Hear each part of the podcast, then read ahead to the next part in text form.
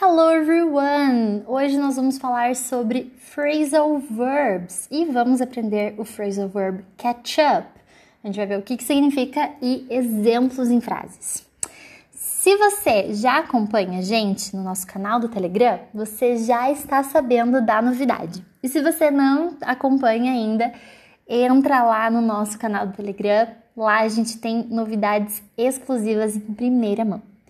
A partir de hoje, todos os dias, nós vamos ter conteúdos iguais no blog e aqui no podcast, para você poder ouvir e ler os conteúdos. Assim você aprende a pronúncia das palavras que você lê e você também aprende a escrita. Bom, então para quem acompanha a gente aqui, provavelmente já sabe o que é um phrasal verb. Mas se você está chegando agora, fique tranquilo que nós vamos explicar. Um phrasal verb é um verbo composto por mais de uma palavra, que pode ser duas ou três. Geralmente é um verbo e uma partícula. Essa partícula pode ser uma preposição ou um advérbio. Você acha que os phrasal verbs são difíceis? Os phrasal verbs não são difíceis, eles são muitos. Essa é a maior dificuldade. E também o fato de que a tradução ao pé da letra não faz sentido. Isso dificulta para alguns alunos. Estima-se que existem mais de 300 phrasal verbs, mas não sei dizer exatamente quantos. Para você estudar os phrasal verbs, já que a tradução ao pé da letra não faz sentido, a melhor forma de aprender é você entender o significado e tentar encaixar em exemplos do seu cotidiano frases que você poderia usar em um diálogo que faz parte da sua realidade. Assim você vai entender e memorizar também. Então, agora que a gente já viu o que é um phrasal verb, vamos aprender o phrasal verb catch up.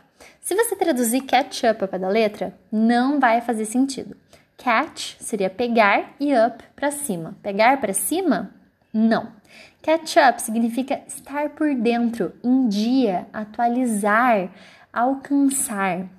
Vamos ver alguns exemplos em frases para vocês entenderem. A lot of things happened. We need to catch up. A lot of things happened. We need to catch up. Muitas coisas aconteceram. Precisamos pôr o papo em dia. Próximo exemplo. What happened while I was on vacation? Don't worry, I'll catch you up. What happened while I was on vacation? Don't worry, I'll catch you up. O que aconteceu enquanto eu estava de férias? Não se preocupe, vou te atualizar.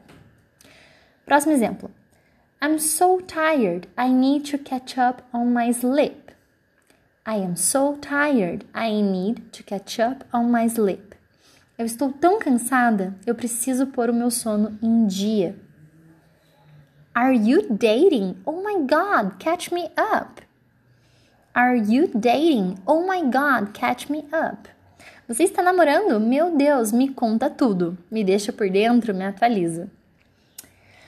Próximo exemplo. I want to catch up on all your news. I want to catch up on all your news. Eu quero ficar por dentro de todas as suas novidades. Catch up with you later catch up with you later.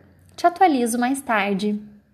Te, é, te ponho por dentro, te deixo por dentro mais tarde. E por último, he was too fast. I couldn't catch him up. He was too fast. I couldn't catch him up. Ele estava rápido demais. Não pude alcançá-lo, não consegui alcançá-lo. Então, esse é o phrasal verb catch up, que significa estar por dentro, em dia, atualizado ou alcançar.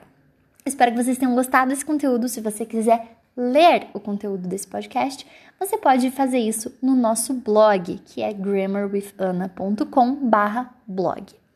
Eu vejo vocês amanhã e bye bye.